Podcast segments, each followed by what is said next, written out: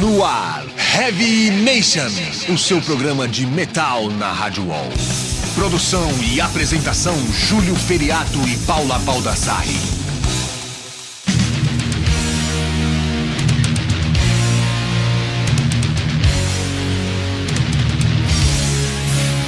Fala Headbangers, começa agora mais uma edição do programa Heavy Nation transmitido aqui pela Rádio Wall, o programa de número 84. Hoje novamente estou sozinho aqui, já que a Paula não veio, mas em compensação estou com uma presença muito ilustre aqui de um cara que já está na cena há um bom tempo, lá de Brasília, um dos maiores vocalistas de heavy metal aqui do país. Estou falando do Mário Linhares, vocalista do Dark Avenger e também do Harlequin. Seja bem-vindo, Mário. Obrigado, Júlio. Obrigado a todos que nos ouvem hoje. É, o Mário tá aqui, vai falar muito sobre o Harlequin, que é o que lançou recentemente agora um novo CD. Também, lógico, sobre Dark Avenger, que a gente não pode deixar de falar, né? Mas antes de eu ter o papo com ele, vamos começar aqui com uma estreia, que é a nova do Therion, com o nome em francês que eu acho impronunciável, mas eu vou tentar falar aqui. Poupé de Siré, Poupé de Son, sei lá como é que fala isso, do novo álbum deles, que também é em francês, caralho, ó. Que acho que é a Flo Flores do Mal, né? Deve ser alguma coisa assim. Lançado agora em 2012. Dá um tapa aí e a gente já volta.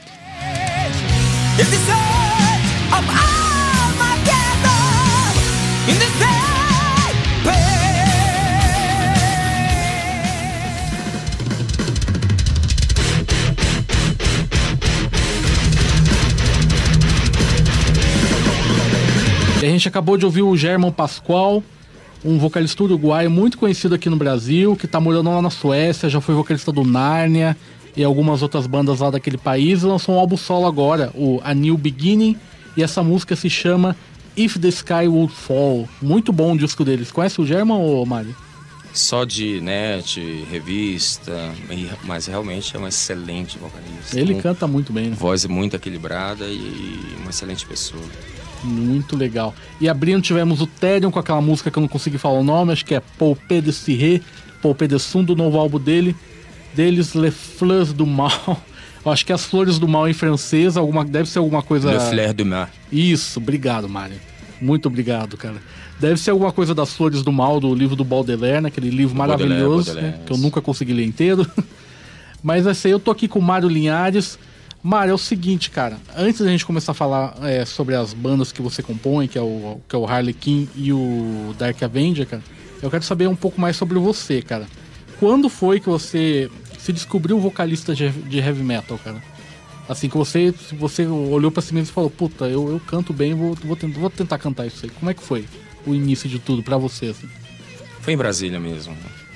Embora eu já houvesse tentado feito algumas tentativas de, de cantar uns rock and roll, a la Queen's Right ou Guns N' Roses, alguma coisa, né? Que era o que fazia sucesso ali em 92, 91, 92. Somente em Brasília mesmo, quando eu cheguei em Brasília e montei o, o Dark Avenger. Mas você teve alguma referência assim de vocalistas para você começar a cantar? Bom, então vamos ter que ir um pouquinho para trás, né? Ah, 1983, 84, 85, aqueles anos dourados, né? Em que saíram grandes materiais como Power Slave ali, tem 86, 87 com Seven Sun, Seven Sun. Por aquela época saíram alguns trabalhos que me que basilaram o começo da minha, vamos dizer, da minha história como é, cantor, que foi o Fight in the World Menor. do, do Menor. Né? Eu era muito louco por aquele disco. Né? Você é considerado o álbum mais comercial dos caras, né? Pois é, mas tinha umas músicas lá que eu puta, amava, tipo a Defender e o, e o próprio é... Black Wind, Fire and Steel. Né? Puta, puta música, né? E aí eu ficava no banheiro, né, canta, dando aqueles uh, gritos, né, e até os vizinhos começam, continuam, uh, costumavam falar pro meu pai, olha, tem um gato sendo estuprado no seu banheiro, né. Porque eu dava uns agudos muito altos, que era a única coisa que, que eu conseguia fazer da música, já que eu não, não, não sabia falar inglês, né. E até mesmo depois que eu gravei o primeiro disco do Dark Avenger, durante muitos anos, o, inglês sempre, o meu inglês sempre foi muito pobre. Né? Até que a partir de 96, 97, principalmente a partir de 98, comecei a aprimorar o inglês. Né? Ali foi que, ouvindo a, a, a discos do, do, Saxon, o próprio Crusader, né? essa parte mais, mais clássica que vem que, que, eu, que eu costumo usar, vem do, do, do Crusader, vem do Rainbow. Né? Na época eu, eu ouvia muito o Rising, né? Stargazer, Taylor to Woman. Né? Mas eu acho que a, a, primeira música de heavy metal que eu ouvi na minha vida foi a Still Life do Iron Maiden, uma fita hum. cassete do, do disco Peace of Mind. Peace of né? Mind. E aí eu ouvi aquela introdução melódica, profunda, densa, cadenciada. Aquilo ali me, me tomou e me toma até hoje. Quando eu, eu escuto a música, eu ouço aquela canção, aquela introdução, eu realmente fico tocado, né? Porque assim, até hoje consegue me tocar. E a partir dali eu, eu, eu comecei a entrar, pesquisar. Na época era mais troca de fita cassete, ouvir. E a gente sempre quer can cantar de um jeito ou de outro, né? E aí eu descobri que eu conseguia gritar. Então, na verdade, o que eu chamo de agudo, na verdade, eram apenas gritos, né? Aí eu tentava imitar o Eric Adams, né? E o começo da minha história foi realmente baseado ou basilado tentando imitar realmente Eric Adams.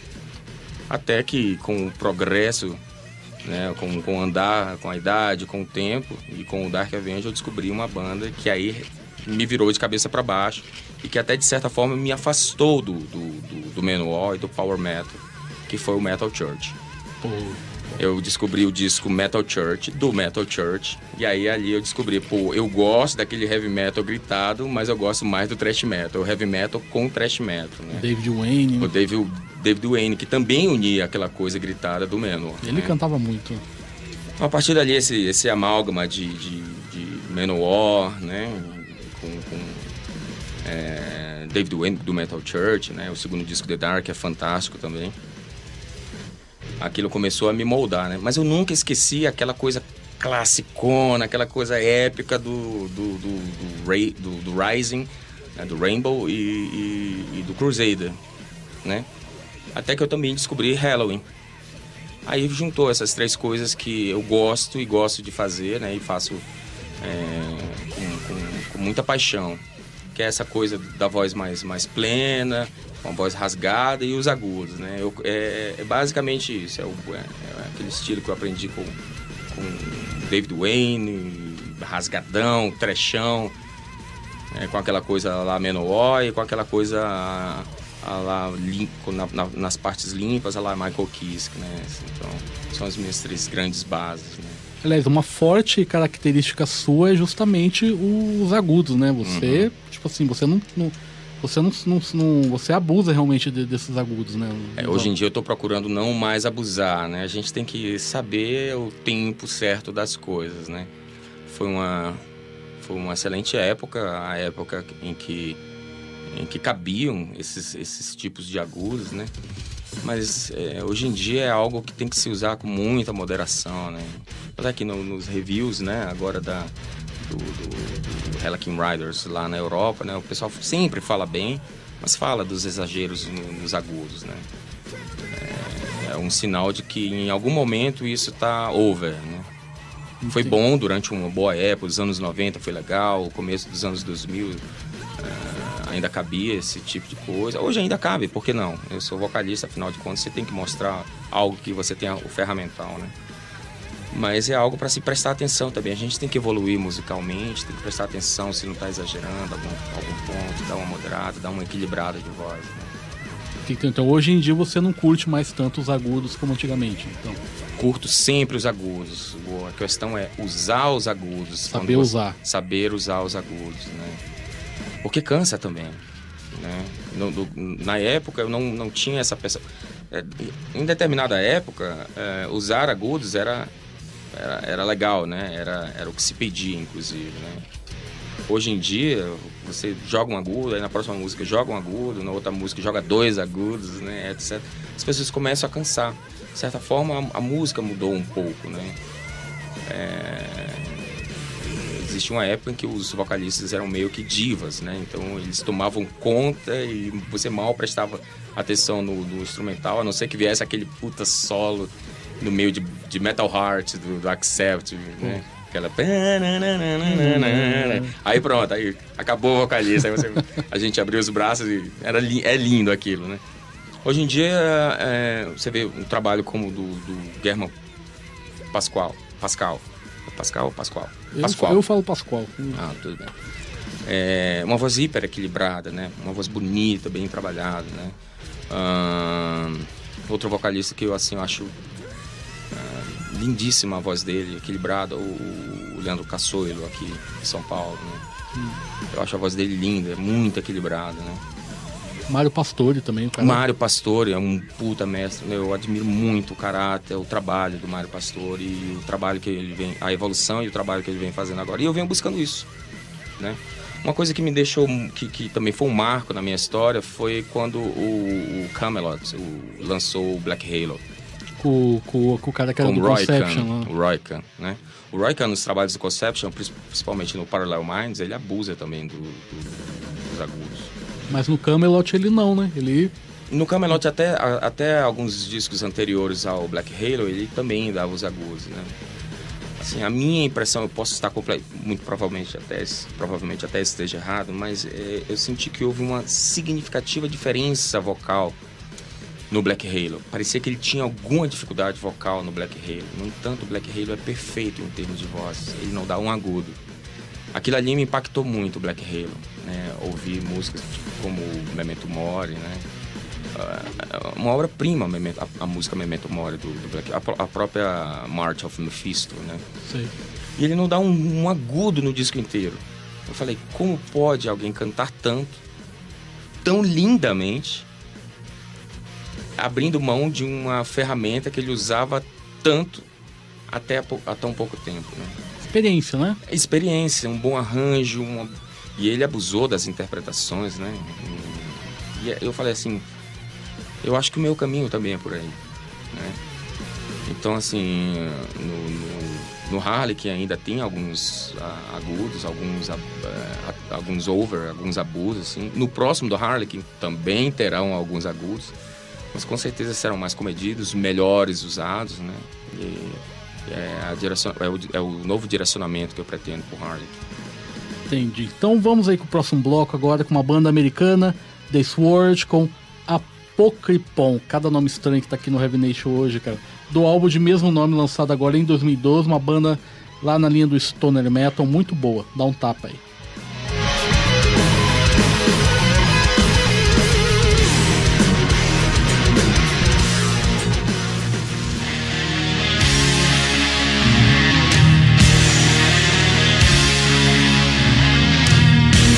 Abrindo blocos americanos do The Sword com como é que é, Mário? Fala pra mim de novo. Apócrifon. Apócrifon. O Mário tá aqui me, me, me corrigindo, cara. Mas é legal isso.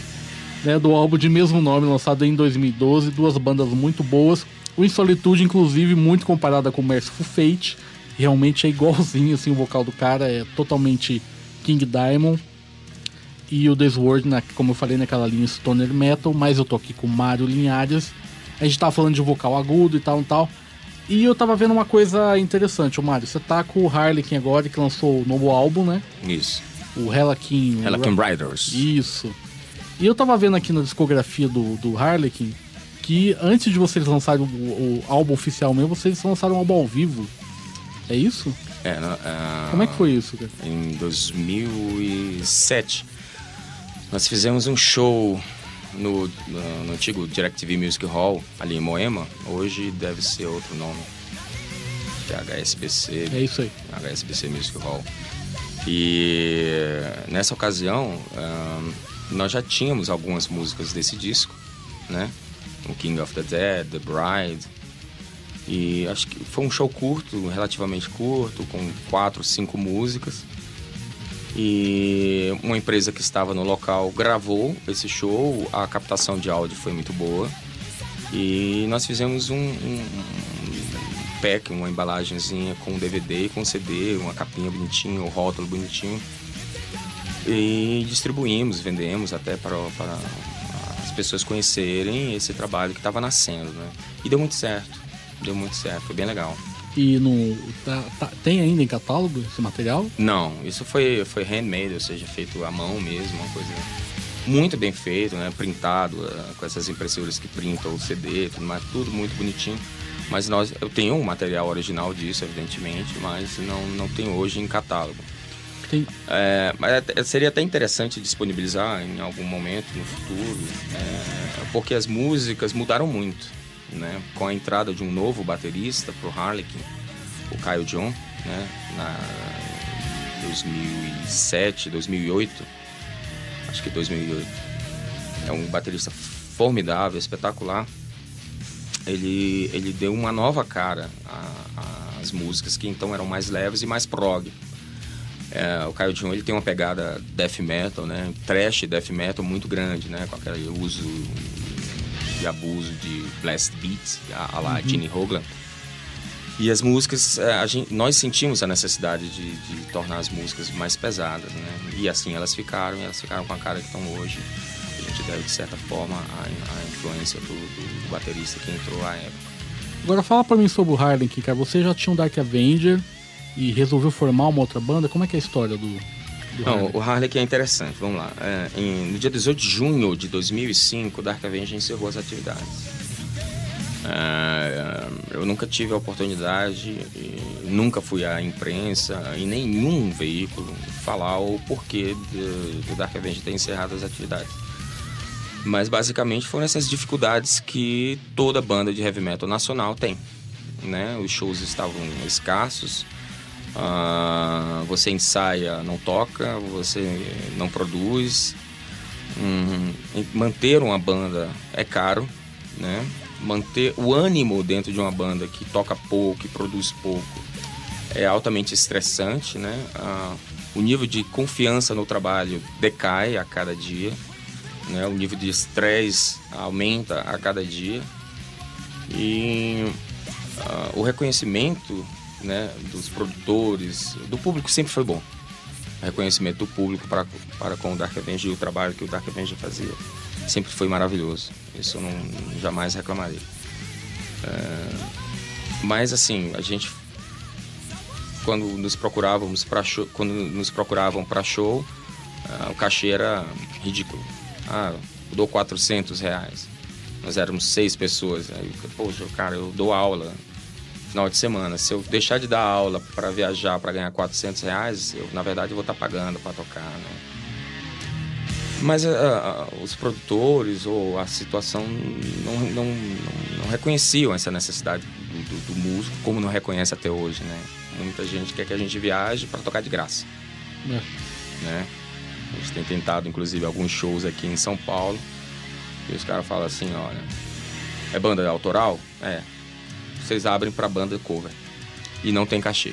É, isso é muito comum por aqui, pelo menos em São Paulo. Nas é. outras cidades eu já não sei como é, mas aqui é, é. Infelizmente é assim. E aí a gente, poxa, a gente tá, né? Batalhando pra caramba e gerando estresse.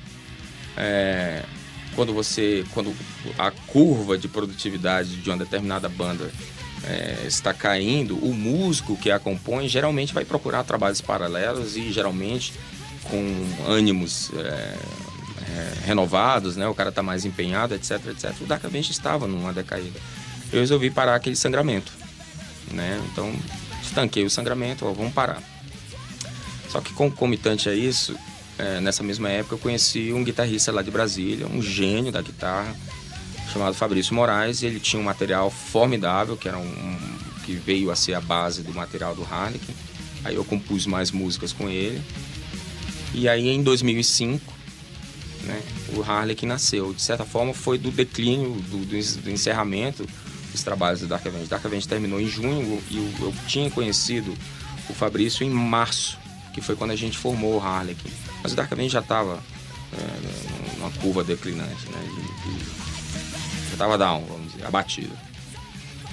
E aí, poxa, era um trabalho mais, mais, mais trash, mais forbidden, né? Que é algo que eu vinha descobrir na época. Pô, eu descobri forbidden, bicho, twisted form, distortion. Maravilhoso. Maravilhoso, né? Eu falei, putz, eu sempre gostei de thrash metal, é por aqui. Aí, pô, as minhas energias se voltaram pro, pro Harlequin, né? Então foi aí que o Harlequin é, nasceu, cresceu, despontou com outras pessoas. É, com as pessoas queriam fazer algo, então o ânimo estava lá em cima, né? embora a situação do, do, do cenário nacional não houvesse mudado, mas a situação interna havia mudado. Existiam pessoas com vontade de fazer isso sem estresse, né? Então a gente caminhou até 2008, quando a banda é, rompeu exatamente. Não, não foi tanto pelo cenário nacional, né? A gente, nós estávamos com a proposta de, de, de, de fazer uma carreira internacional por Harlequin, porque eu sempre enxerguei o futuro pode me mostrar, pode vir a mostrar que eu estou errado. Né? Mas eu sempre enxerguei que o Harley tem uma possibilidade de ter uma carreira internacional por causa desse pé no trash, por causa desse pé no pequena pitada de death, né?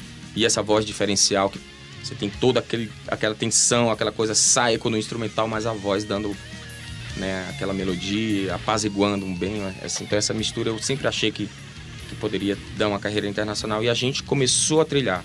Mas aí a banda não teve capacidade de, de honrar seus compromissos. Que nós fechamos alguns contratos maravilhosos com, com gravadoras francesas, com gerenciamento internacional na Dinamarca.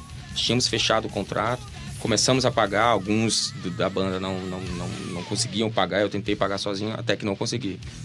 Então isso gerou um estresse. Né? Aí eu também resolvi, não, então é hora de parar. Até o momento em que eu esteja novamente em termos de, de espírito, em termos financeiros, e em termos de maturidade eu possa ah, querer novamente ah, trabalhar com, com, com, com, música novamente. Que foi o que aconteceu há pouco tempo. Né? Mas eu só voltei a trabalhar depois que eu fechei um contrato de management de carreira. Hoje eu tenho uma pessoa com uma empresa com sede em Dresden, na Alemanha, né? É uma pessoa do Danilo, está aqui do nosso lado que gerencia minha carreira, que gerencia o, o, os passos do Harlequin, que faz todo um planejamento, que a gente tem um planejamento de 3, 4 anos, para que o Harlequin possa finalmente andar como banda e não brincar de banda. Né? Entendi. Muito bom, mas vamos aí, falando em bandas, vamos, vamos ouvir uma banda lá de Natal. Que eu até vou pedir uma ajuda pro Mário aqui, já que o cara tá me corrigindo aqui. Você consegue soletrar isso aqui, ó? Terceiro bloco aí. Olha, se, se tá em grego é catáfero. Catáfero, acho que é em grego mesmo. É. E vem de tanatolatria, né? Que é idolatria, morte. Tanato, morte, né? Isso, Látria. Isso aí, o Mário já apresentou, cara. Vamos ouvir aí.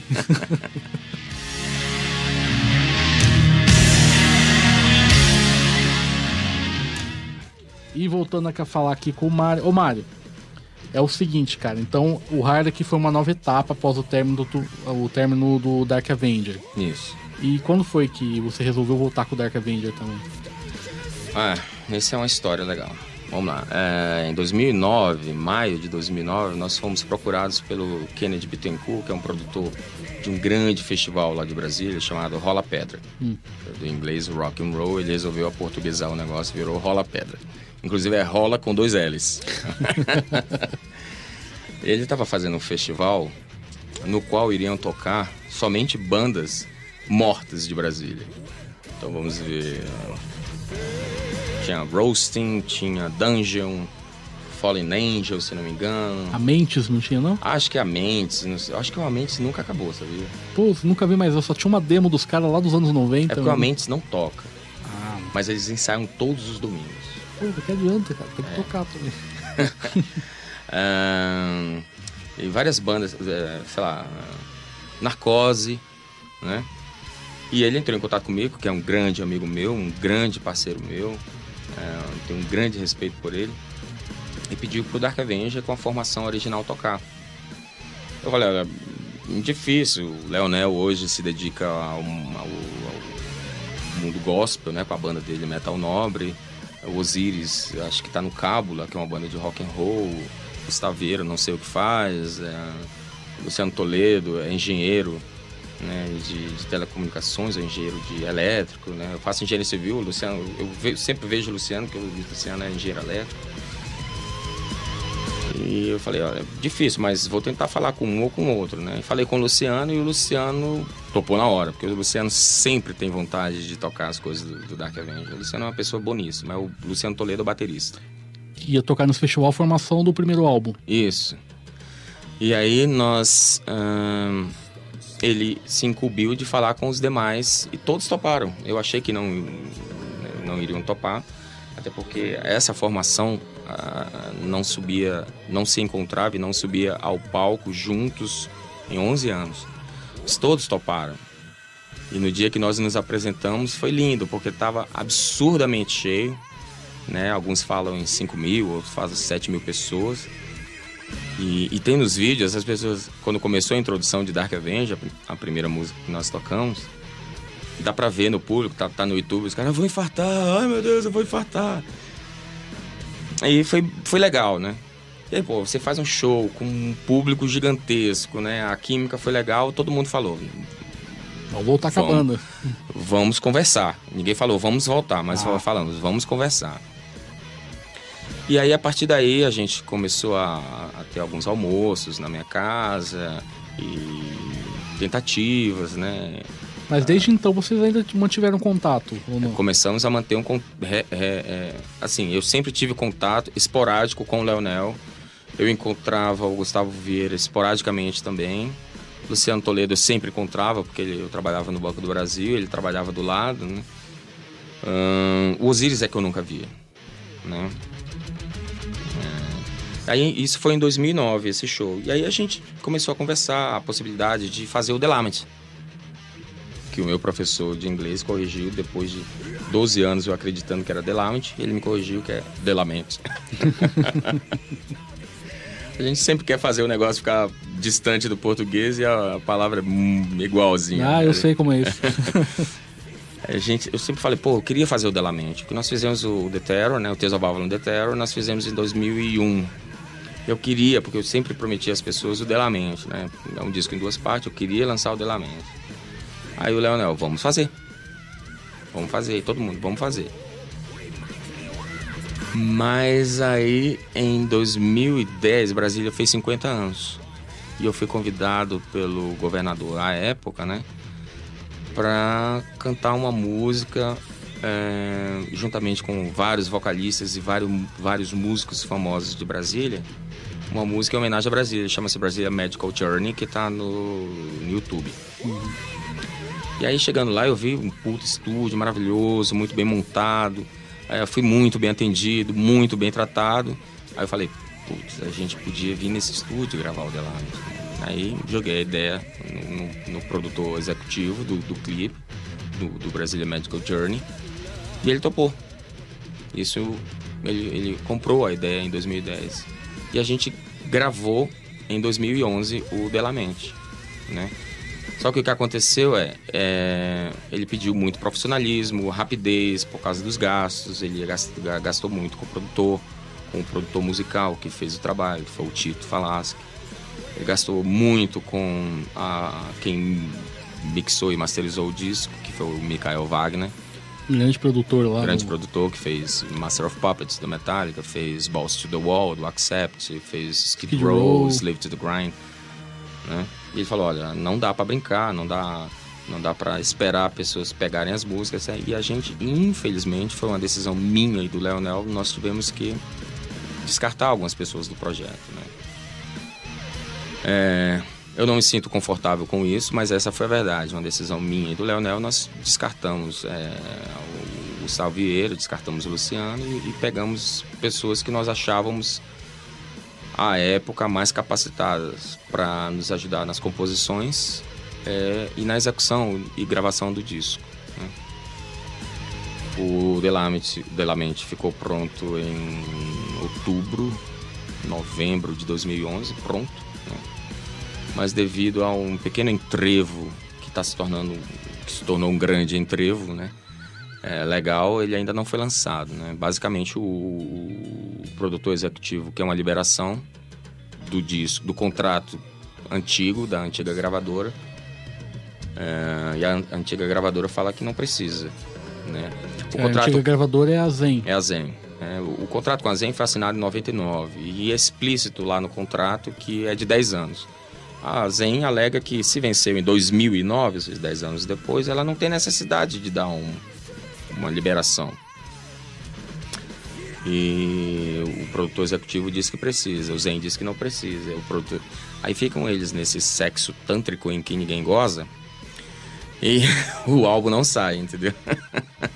E fica uma situação, situação chata para os músicos também, né? E... Mas Sim, não... eu, foi o que aconteceu, né? Ah, imagina que foi porque vocês ficam naquela, naquela, naquela ansiedade de lançar o álbum. Exato. Havia uma grande expectativa, né? É, do álbum ser lançado. Havia algumas, é, vamos dizer assim, promessas, né? E nós íamos para o estúdio, né? Eu, Leonel, Caio John, Fábio Honório, é, o Ian Bemoleto, né? Que hoje toca comigo no Harlequin. Íamos para o estúdio é, ensaiar e aí, de repente, a gente continua indo pro estúdio sem ensaiar e o disco demorando, demorando, demorando. As pessoas precisam comer arroz com feijão, carne, pagar água, luz, telefone, internet, etc, etc. Então, cada um foi pro seu canto, foi pro seu canto. Até que o projeto não saiu, o disco não saiu e a banda desfacelou. Às vésperas do Moa, né? Do, do, do Moa. E aí eu tive que pegar os caras do Harlequin e, e... Ah, então foi com o pessoal do Harlequin que, que você... Toquei você... no Moa, isso. Entendi. Então aqueles membros do Dark Avenger né, que, que gravaram o álbum não, não, não, estão mais na banda? Hoje. Não, não, absolutamente nenhum. E eu não culpo nenhum deles. Eu acho que cada um cumpriu bem a sua missão, cumprindo inclusive com, com, com excelência a sua missão. É... Só que o Leonel é um excelente e renomado músico em Brasília, é... sustenta sua família e sua infraestrutura da música como vai ficar num projeto que não, não vinga, né? É, Caio John é formidável baterista, uma pessoa é, que é reconhecido como excelente, é, com, com um excelente baterista. Como vai ficar numa banda que, que não produz, né? Entendi. Mas eu já volto aqui falar com o Mário, porque vou, vamos agora pro bloco de clássicos com a banda que o Mário citou aqui no começo, Saxon. Run for Your Lives, do álbum Crusaders, classicão, não tá.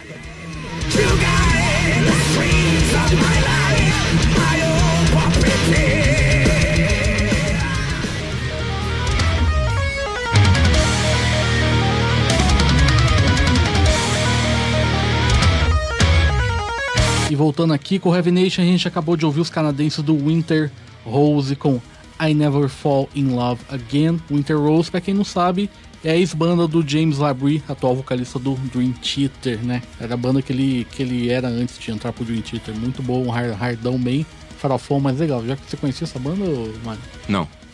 É boa, cara. Escuta. Vou dar uma escutada. E abrindo o bloco, Saxon com Run For Your Lives, que por um acaso é a primeira música do Saxon que eu escutei na minha vida, do álbum Crusaders, lançado em 84, e o Mario até já citou aqui como referência, né, no começo de, é a fita que eu, que eu ganhei em 82, 83. Tinha Still Life, do Iron Maiden, Crusader, tinha Jill, tinha Rainbow, tinha Wasp. Wasp. Né? Então, assim, foi. Foi assim. Um divisor de águas mesmo. Começou bem já, né? É. Começou bem. E, Mário, você tava falando aí do, do, do impasse para lançar o novo álbum do, do Dark Avenger. E ainda tá nisso? Ou seja, já, já tem uma, uma, luz lá no fim do túnel para poder lançar esse álbum? Ainda tá nisso. Há poucos dias eu encontrei o dono do Zen, né? E ele falou, Mário, é, falta o cara que. A, a, segunda pessoa, né? Que, que assinou a assinar o documento. Quando eu encontrá-lo, tá na Europa, etc. É, eu dou esse documento, mas precisa. Eu falei, olha, eu não sou tão burro eu acho que não precisa, mas o cara quer. O produtor executivo quer. E eu não tiro a razão do produtor executivo. Né? Ele quer, então. Não, não é fácil o cara dar o documento de uma vez, então. Ele quer dar o documento, né? É porque na época, em 1999, os proprietários do Zen era ele e outra pessoa. Ah, tá. Essa outra pessoa é um aposentado que vive viajando, assim. E não encontra ele nunca, pra... É difícil encontrar, né?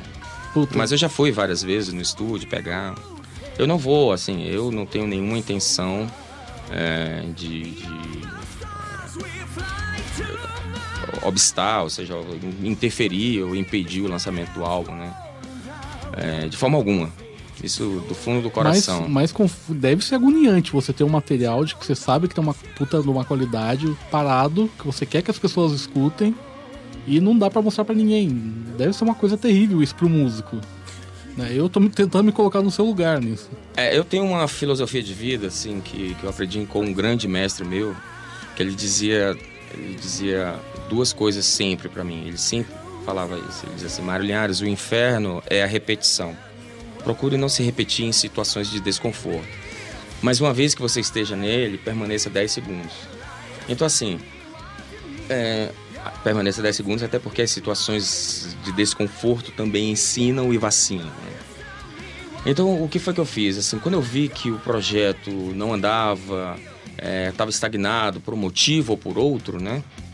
É, eu procurei dar continuidade ao meu trabalho. Primeiro, fiz uma autorreflexão: será que eu ainda quero isso? Né? Pô, eu sou funcionário do Banco do Brasil. É, é uma droga ser funcionário do Banco do Brasil, principalmente para mim que canto, que gosto de cantar, né?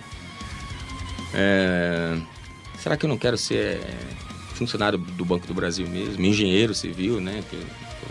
Eu sou monitor de mecânica dos fluidos, adoro cálculo. Será que não é isso que eu quero, né? Para mim? Não, não é. Eu gosto de música, eu, eu amo cantar, eu não, gosto. Uma muito. vez que tá no sangue, não É. adianta, né? Então vamos fazer o seguinte, vamos continuar trabalhando. Não é porque esse trabalho está estagnado que eu vou parar na música, né? Como eu estava assim revigorado para cantar, revigorado para cair na estrada, eu vou revivar o Harlequin. Mas eu não vou reavivar o Harlequin de forma amadora como aconteceu. Né? Eu preciso é, profissionalizar o Harlequin. Né? E aí por conta disso eu contratei a Corrosive Music. né? E a partir de então tudo tem dado certo. Tudo. Eu estou muito satisfeito. Bom, então vamos falar de coisa boa agora, né, cara? Vocês é, lançaram agora o, é, o Helican Riders, né? Isso. Qual que é a concepção desse álbum, a temática? O que vocês quiseram passar com ele? Cara, assim. É, isso é uma história que, que vem da minha família, né? De muito tempo. Minha família vem de uma cidade na Europa chamada Linhares, né? E tinha uma história lá de, de uma, pessoa, de, uma, de uma pessoa da nossa família que casou com uma, uma moça de uma família que, cuja família só geravam mulheres. Qual país da Europa? É, Portugal. Portugal. né?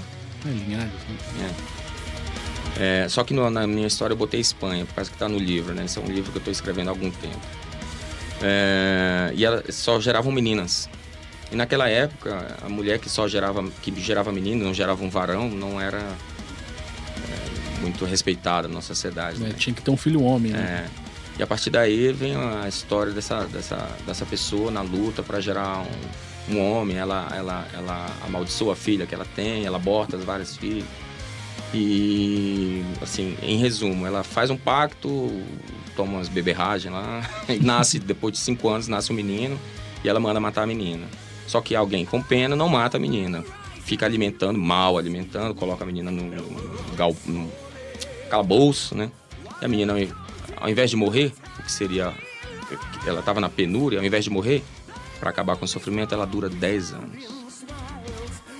Sofrendo, né? Depois que ela morre, esse irmão dela é, vai procurar uma forma de. Ele descobre, ele achava que ela havia morrido quando ele ainda era novo. E aí, de repente, nos históricos, descobre que ela passou 10 anos sofrendo por causa dele, que havia se sacrificado por ele, etc. E ele vai buscar uma forma de resgatá-la. De alguma forma, resgatar a memória ou trazê-la de volta à vida. né? E, e a gente.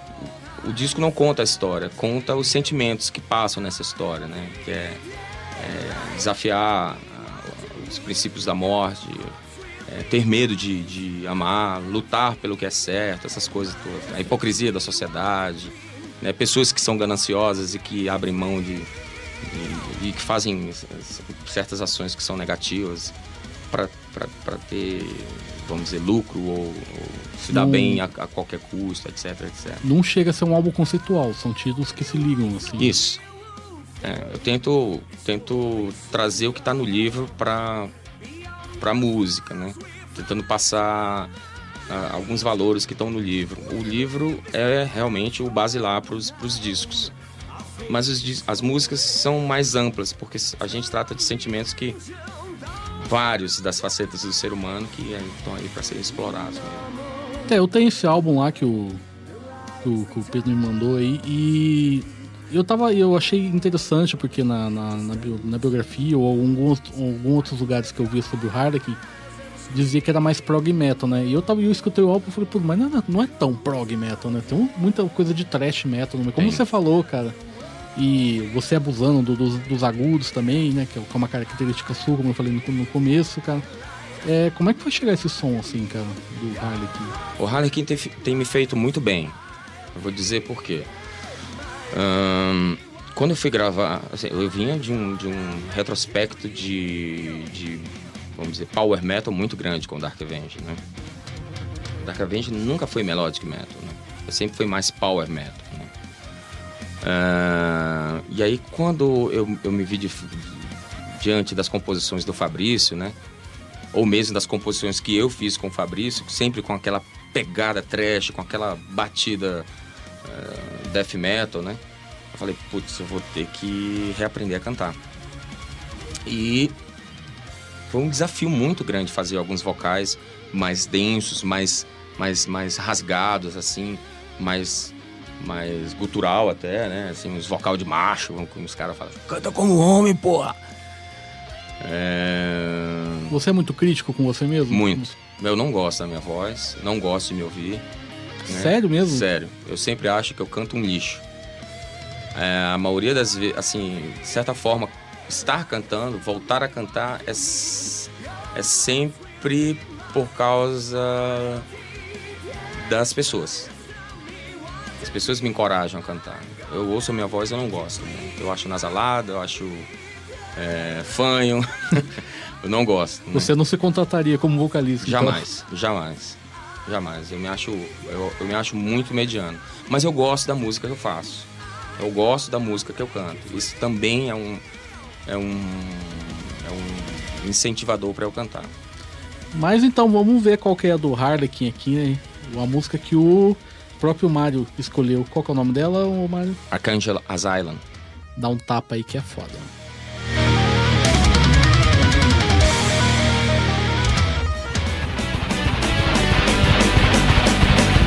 E voltando aqui com o Revination, uma dobradinha com as bandas do Mário Linhares. A gente acabou de ouvir o Dark Avenger com Madeleine, do primeiro álbum deles, que eu fiquei na dúvida, Mário. Esse primeiro álbum de vocês foi lançado em que ano? Que- 95. 95 mesmo, né? Uhum. Dark Avenger em 95, que foi um álbum que foi foi muito bem, bem aceito na época, né?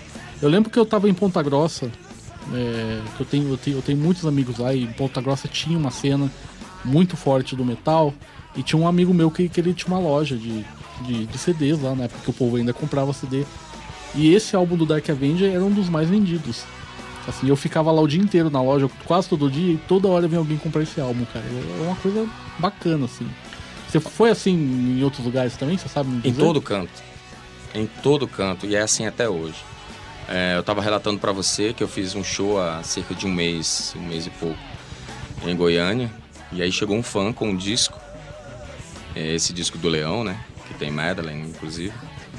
E pedindo para eu assinar o disco. Só que eu estranhei, porque o disco era muito novo, né? Perfeito, né? Ele abriu na- praticamente na minha frente ali. Falei, "Mas- o disco lacrado, novo, é... onde é que você comprou esse? Ele, ah, eu comprei num site coreano. Mas eu posso ver o disco? Já que eu vou assinar, eu posso ver o disco? Posso. Aí quando eu abri, tava lá. É, isso em russo, né? Assim, feito na... é, não, po é, não pode ser comercializado fora da, da Federação Russa. Putz. Então é um disco se você entrar no Mercado Livre tá 180 reais. Se você entrar na- em outros países, os caras estão fabricando o disco e estão vendendo, né? Há pouco mesmo, há pouco menos de três horas atrás, eu tava na livraria Saraiva, né? Ah, do shopping e Ibirapuera. shopping Ibirapuera. Aí eu tava, eu fui comprar esse livro aqui, que é chama-se The Forlessa, que é, é de um filme maravilhoso chamado O Leitor. Hum. Eu su- sugiro que todos assistam ao filme, que era maravilhoso. Quando eu peguei o livro, que eu olhei assim, tava o Jerry Adriani. Olhei pra minha, pra minha direita, tava o Jerry Adriani. Puta, uma das melhores e maiores vozes do Brasil, né? Vou lá falar com ele. Aí tô lá, né? Lambendo o saco do GR Adriane, pô. E realmente, né, eu tô com 40, vou fazer 43 anos agora, eu vivi o GR Adriane de certa forma, tô lá lambendo o cara, né? Pô, cara, assim, uma das grandes vozes, uma voz bonita, uma voz plena, né? Do GR Adriane. E eu me identifico, sou barítono, né? Então, eu tô falando com o GR Adriane, chega um cara e fala assim, me dá licença, é, você não é o Mário do Dark Avenger? eu tenho todos os seus discos, não sei o que, né? Então, assim, eu, eu tava tietando o GR Adriane e o cara chegou me tietando, assim. Por quê? Porque o disco vendeu muito, entendeu? Tem uma noção de quantas cópias venderam na época? Aqui no Brasil, uh, assim, uh, o que eu sei, por levantamento da gravadora, um pouco mais de 120 mil discos. Puta, é muita coisa, hein? É. A gente vendeu mais que Fates Warning na época que o Fates Warning lançou. Quando nós lançamos e o Fates Warning lançou. Pô, legal isso aí, mano. Caramba, deve ser uma satisfação e tanto assim, né? É, Dark Avenger vendeu muito. Vendeu e vende até hoje. Se você entrar no site da, da Mega Hard, a Mega Hard faliu, mas ele tem um site. Ele tá vendendo agora, entendeu? 33 paus aí, se eu não me engano. Eu não sei de onde é que saem esses discos, entendeu? Uhum. Sempre dizem, ah, é estoque antigo. Mas estoque antigo de que? De 1998? Caramba, a prensagem não acaba nunca, né? É. E todo dia alguém fala assim, Mário, uh, eu posso entrar nesse site e comprar? Não, claro que não todo dia, mas quase sempre as pessoas chegam falando, Mário, eu quero comprar teu disco, é. Eu tenho um MP3, mas eu queria o disco. Você, ó, tem esse site aqui que tem, eu posso comprar? Eu, tem esse site? Tem. e abrindo, a gente escutou o Harley com Archangel Asylum, é isso, né? O, isso, é. Archangel Asylum. Do Helakin Riders, lançado pela Die Hard, agora em 2012. O que, que dá pra você falar dessa música aí, Mário? Eu acho que Archangel Asylum é... É o que define o que é o Harlequin, né? É uma banda que faz uma música que engloba todos esses elementos do thrash metal, do death metal, do power metal, sempre com essa tensão, né? Uma voz forte, né? É, e ela que vai basilar o novo disco, que a gente, nós já começamos a pré-produção do novo disco. É, e vai ser por aí. O novo disco que você vai ouvir do Harlequin tem esse direcionamento. Um disco mais psycho, né? Até porque o próximo disco são falam dos 10 anos que a menina ficou uhum. nesse, nesse buraco, né? E a gente fala de 10 sentimentos, 10 prováveis sentimentos que um ser humano passaria, né, em estando em tal situação, né? Tipo, perplexidade, negação, revolta, né? É, fuga, aí, você se acomoda, né? Então você aceita aquilo, desistência, você desiste e depois tem a loucura e a morte, né? Que é, finalmente se, você só vai conseguir. Você tenta se libertar, mas você não consegue daquela situação somente com a morte. O próximo disco tá muito denso, tá muito tenso, tá psycho total. Bem Harlequin. e Mário, é o seguinte, a gente já tá chegando no final do programa, cara, mas eu não posso deixar de perguntar para você sobre aquela história sobre do Vision Divine. Uhum. Que você quase foi vocalista da banda, cara. É. Tem, você pode falar sobre isso posso, aqui? Posso, posso, sem problema então, nenhum. Então conta pra gente como é que foi isso aí, cara. Parece que não. Por, por, uma bobeira, assim, parece que você ficou doente, não deu pra isso, você fazer isso. o teste. Como é que foi isso aí, cara? Essa é a famosa síndrome de lombriga. Né? Você sabe que a lombriga, quando sai da merda, morre. Sei. Né? uh, o Fábio Leone tinha acabado de sair do Vision Divine, né? E eu estava em casa, um belo dia, é, eu recebo um pedido de é, add, né, adicionar, né, um contato no Messenger, né. Aí tinha, tava lá é, Olaf Thorsen. Olaf Thorsen. O guitarrista do... O guitarrista, né. E aí ele falou que é, ele tinha escutado Armageddon, porque o, o nosso disco tinha saído pela mesma gravadora deles lá na Itália que era Scarlet Records. Uhum. Né? Não lembro qual foi o disco deles que saiu. Foi antes do Streams of Stream of Consciousness. Sim. Né? Então eu só não lembro qual foi o disco. E... Foi o último com o Fabio Leone. Antes do stream, antes, antes do Michael Lupe. É, eles lançaram o primeiro, que é auto-intitulado, depois o Send Me an Angel, né? Isso. Daí o Leone saiu. Então é. É e o Fabio Leone tinha saído por causa do. Do Rhapsody. Rhapsody, isso. Aí ele falou: Olha, eu tô com um projeto pessoal, é um disco meu, né? E eu ouvi a tua voz, eu achei maravilhosa a sua voz. Eu gostaria de saber se você toparia fazer um teste, né? Uh, para esse projeto meu, para o meu disco. Ah, poxa, eu fiquei radiante, né? O cara na, na, antes ele se apresentou, falou que era da Itália, tinha escutado com o Stefano Dubai, que é o presidente lá, o gerente da Scarlet Records. E, pô, eu fiquei hiper feliz, né? Uh, e aí ele me mandou para minha casa, eu tenho isso até hoje, né? Quatro músicas. Colors of My Colors of My World. Hum, quatro músicas. Eu tô tentando lembrar aqui, eu vou tentar lembrar. E aí eu gravei duas músicas e mandei para ele. É... E aí fiquei aguardando, né? Que europeu eles demoram, tá? Mas eu, eu, sinceramente, assim, eu não, não, não tinha nenhuma expectativa. Até que um dia eu tava voltando para casa, eu tava debaixo do bloco, passando em frente a Losango, assim, com, com a minha. com a pessoa que eu, que eu tava na época. E aí ele ligou no meu, celu, no meu celular. Falou assim: olha, é... vou te contar a real. Esse é o novo disco do Vision Divine que eu e o Oleg Smirnov, acho que é Oleg Smirnov, eles usam esses nomes fake, né? O italiano é. gosta de usar nome fake, né? Nome de bebida, né? Rob Tyrant, né? Que é o vocalista do Labyrinth. É. Né? Eles gostam de usar esse é. nome, né? Eu e o Oleg Smirnov é, estamos escolhendo vocalista para o novo Vision Divine. O novo disco do Vision Divine. E a gente escolheu... Eu gritava na rua, cara. Né, em Taguatinga ali. Ele ligou e falou que você era o escolhido. É, ele falou, nossa. você é o escolhido. Eu gritava na rua, nossa, eu abraçava, eu gritava, tão feliz. Só que é, aí ele inclusive falou que uma das músicas eles não gostaram tanto da minha interpretação, mas a outra ficou linda, segundo ele. Uh, aí, ok, é, ele marcou o estúdio, né? Só que aí começaram algumas coisas a acontecer. Primeiro foram algumas pessoas começaram a dizer para ele, ó, o Marilhães é uma pessoa difícil, ele briga com os fãs, né? ele, ele é grosseiro, ele é muito prepotente, ele é arrogante, papapá. E aí ele começava, nas, quando ele sempre vinha, ele sempre me perguntava, olha, eu fiquei sabendo disso. Olha, eu fiquei Nossa, sabendo que... Ficou aquele joguinho de é, fofoca. Fico, fiquei sabendo disso, que você... Blá, blá, blá. É, e nessa mesma época, que foi em 2003, é, eu descobri que eu tinha alguns pólipos na laringe. Hum. Faço exame, né? O tipo de música que eu canto muito extremo, né? Pode vir a lesionar de alguma forma a prega vocal. E num desses exames eu descobri que eu tinha um pólipo sebáceo, né? Igual a esse que eu tenho aqui no, entre os dedos.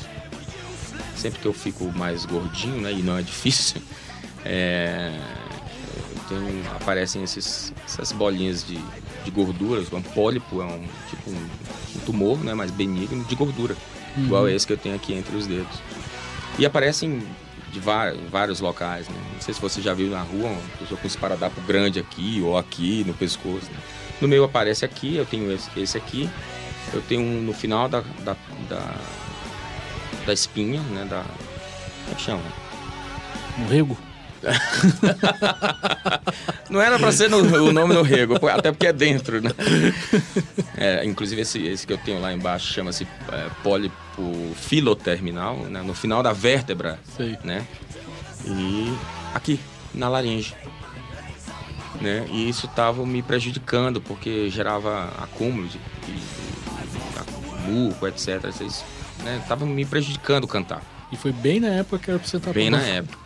Aí eu vim para São Paulo, o Richard Navarro me recebeu na casa dele, me levou para a Beneficência Portuguesa, eu fiz uma cirurgia muito é, delicada, no qual eu fiquei sem falar vários meses. Por conta disso, eles perderam o prazo, o Vision Divine perdeu o prazo para gravar o disco. Eles, se não me engano, o próprio Olaf Thorsen me falou que eles foram multados, né? Mas eles, eles sabiam de tudo isso que estava acontecendo? Não.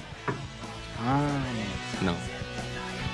Eu não contei para eles, né? assim, que já no final eu, estava com essa dificuldade para cantar, né, e com essa doença. Né. Na época uh, eu não sabia se era benigno ou não era benigno. E aí eu vim para São Paulo, o Richard me recebeu, eu fiz a cirurgia, fiquei algumas horas na, na mesa de cirurgia, que é a região aqui da garganta, cabeça e garganta, é algo muito. É complicado. Muito complicado e, e perigoso, inclusive. É, por conta disso, eu passei alguns meses sem cantar, né? Não foi na prega vocal, mas foi numa região muito próxima, assim, do lado da prega vocal. Qualquer erro podia levar a prega vocal. Né? E, e até eu me recuperar, foram, se eu não me engano, foi em junho, julho, eu vim a cantar em dezembro somente. Eles tinham que gravar o disco, acho que eles atrasaram o disco por conta disso, eles foram multados por conta disso. Né? Nossa, deve ter ficado aquela situação ruim também. Ficou, né? ficou ruim para mim, né? Ficou ruim. Eu fiquei, eu fiquei mal na fita e o Olaf não fala comigo até hoje. Ah, Né? ia ser Se minha bem que assim, pergunta. é, se bem, se bem que em alguns momentos ele me respondeu, me tratou bem, etc, etc. Mas ultimamente ele não, quando eu tento falar com ele, ele ignora, né? Não tiro a razão do cara de forma alguma, né? Mas foi um azar, né? É a famosa síndrome de lombriga, né? Mas, mas- na época você ficou com medo de contar que você tava tendo esses problemas. e- Na época, assim, eu confesso a você que não foi medo de contar. E não foi medo mesmo de contar. O que acontece é, você vai para um exame que você faz rotin rotineiramente, aí você descobre que tem tumores. Tiraram oito. Oito bolinhas dessas. E aí você descobre que tem tumores. Na garganta, né? Na laringe, onde fica você com o cu canta. na mão, né? É, eu fiquei com vários cus na mão. e aí, é, o pessoal, na época eu já trabalhava no Banco do Brasil, banco- o pessoal do Banco do Brasil, o pessoal da área de saúde do Banco do Brasil se mobilizou muito para me ajudar. Porque o que o médico falou foi: você tem um pólipo. Aí eu vou lá, Google, pólipo, tumor, Putz. entendeu? Foi isso que aconteceu. Aí eu falei para todo mundo: estou com tumor. Né? E não era tumor, eram tumores, só que benignos, de gordura, né? Ahn, tanto é que quando eu tô gordo, esse pólipo filoterminal que eu tenho no final da coluna vertebral, quando ele fica grande, ele pressiona o nervo das pernas e eu não sinto as pernas. Eu passo a não sentir as pernas. Por isso que eu tenho que ficar sempre magro. E é difícil. né? Mas E aí, assim, eu não culpo os caras, né? Foi um puta azar. Mas, cara, é aquilo que eu te falei, né? Fica 10 segundos nas coisas ruins. Não deu ali, fechou uma porta, parte para outro canto, entendeu? Eu continuo trabalhando, continuo tentando, nunca desisti. Agora, um pouco mais profissional, um pouco mais maduro, um pouco mais consciente, né? Do que eu quero para minha vida, né? Ah, agora acertando mais, né? Muito, muitíssimamente bem assessorado pelo Danilo da Corrosive Music. E feliz, que no final o que importa, né? que é o que importa. Gente, eu conversei aqui com o Mário Linhares. Foi um grande pra- prazer te conhecer pessoalmente, Eu que agradeço. Sou um grande fã seu desde a época do primeiro álbum do Dark Avenger, né? Que eu escuto direto ainda. E, aliás, voltei a escutar agora porque você veio pra cá hoje. mas eu tenho o CD Ah, original. tá, e, meu, é. Vem seu peixe aqui, cara. É, a- o Harley aqui tá lançando esse disco agora, né? Fizemos alguns shows, lançamos na Europa, né? Estamos lançando aqui no Brasil, fizemos shows de lançamento agora semana passada e vamos fazer agora. Eu, eu nunca vi dois shows de lançamento na mesma cidade, mas a gente vai fazer, fez, nós fizemos sexta-feira passada, vamos fazer agora, dia 2, novamente um show, outro show de lançamento. E existe uma grande possibilidade de estarmos aqui em São Paulo na primeira quinzena de janeiro, né? Espero que tudo se confirme, porque você sabe que dificuldade que é fechar show, de metal, né? Aqui em São Assim, Paulo ainda. É, show 100% fechado é cancelado, né? Né? Então, 100% vira zero.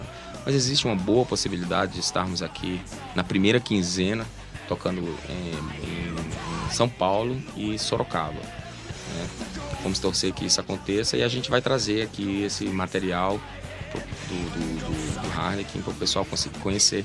Né? É algo que eu venho fazendo que eu tenho gostado muito.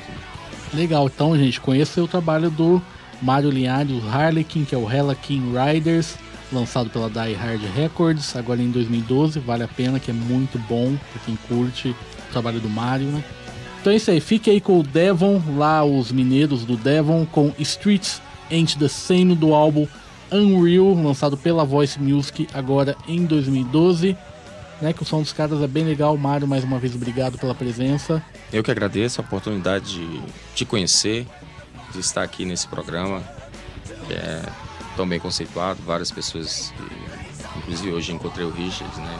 O Richard esteve aqui é, também. O Richard é meu amigo, o Richard é mais que amigo, é um puta irmão, é um cara que sempre acreditou no, no Dark Avenger, sempre que eu, antes dos BMUs, ele já não, trouxe o Dark Avenger para tocar em Fofinho, Led Slay, tudo quanto foi casa aqui, Aeroanta, nos BMUs sempre nos prestigiou. Quero agradecer assim enormemente ao público, né, que sempre apoiou o Dark Avenger, sempre me apoiou, sempre me respeitou, né? Eu acho que tem que ter esse respeito pelo músico, né? É, da minha parte, é, eu sempre procurei é, respeitar é, o público a qual eu me dirijo, né?